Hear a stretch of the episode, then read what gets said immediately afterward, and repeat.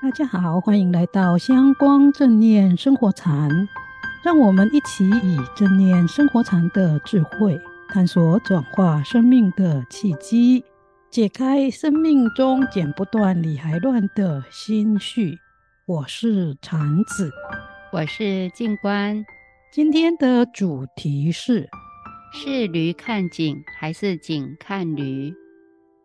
这次节目本来是要分享如何用观呼吸调整情绪，但因为每个月都有一次介绍与禅宗公案或禅师有关的节目，所以用观呼吸调整情绪就先放到下一次的节目。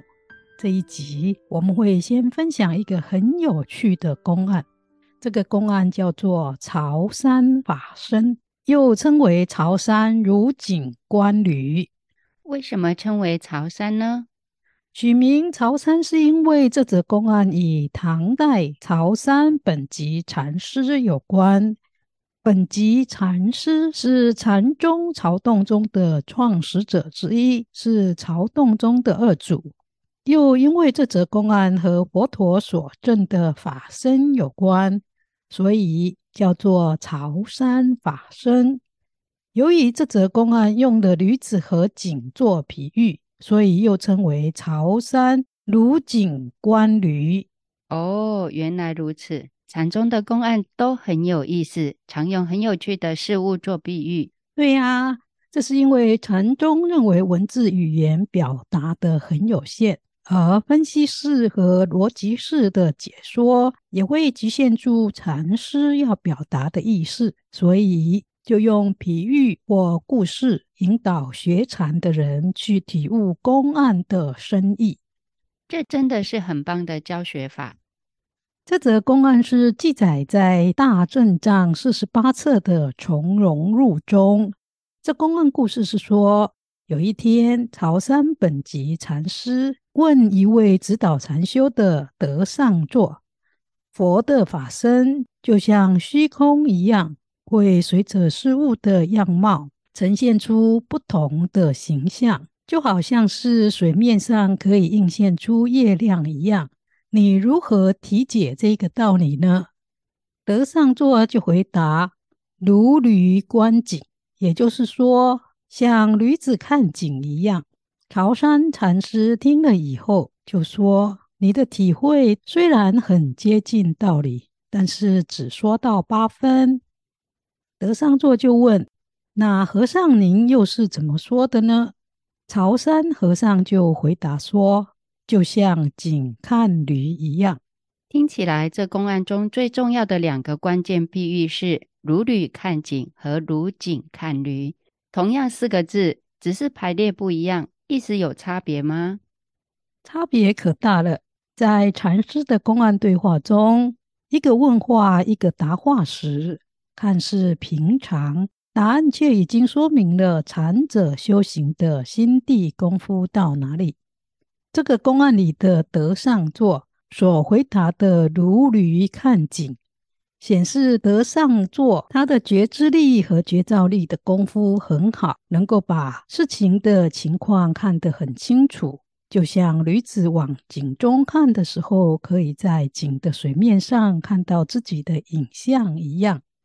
但是曹山本寂禅师的景看驴则更胜一筹，因为这个比喻表示，本寂禅师的觉照和觉知功夫不仅仅可以把事情看得很清楚，还可以做到平等无差别的如实显现，超越了善恶美丑等形象。这好比是一面镜子。漂亮的人来，镜子会映现他们美人的样子；丑的人来，善的人来，恶的人来，也一样，镜子都会如其所示的映现出他们的真实样貌。不会因为来照镜子的人是他喜欢的人，他就显示；是不喜欢的人，他就不显示。镜子都会如其所示的呈现出真实的样貌。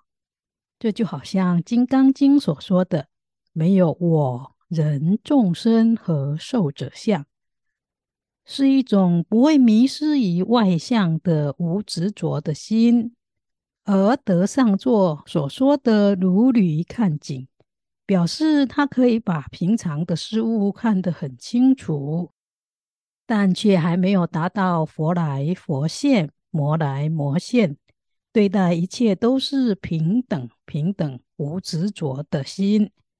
因为驴看景的时候看到的是驴，在镜中看到的也是驴。这是还有人我相执着的心，所以不同。没想到同样的四个字，看似相似的比喻，却蕴含了这么大的差别。这就是禅宗公案智慧所在。这也给我们一个提醒：在日用平常中和待人处事上，我们不仅要客观如法的把事情看得清清楚楚，更重要的是，也要学习以平等而不被外相所转的无执着的心作为目标，因为如果是被外相所转，生出欢喜不欢喜的心的时候，就无法真的看到事物的真实样貌，而是看到我们自己心中因为喜欢或厌恶造出来的许多偏见之相。也因此可能会产生很多的误解和障碍，错过身边很多美好的事物，或帮助自己成长和转化生命的机会。对的，这也是我们在学正念生活禅时要努力的目标。确实如此，大家一起加油哦！节目也接近尾声，最后。祝福大家都能够在练习不执着中，以平等心待人的功夫上日有所进。我们下一周见！欢迎大家订阅和分享我们正念生活禅的 Podcast 节目，让更多人受益。或到正念生活禅脸书与我们互动。我们下周见！下周见！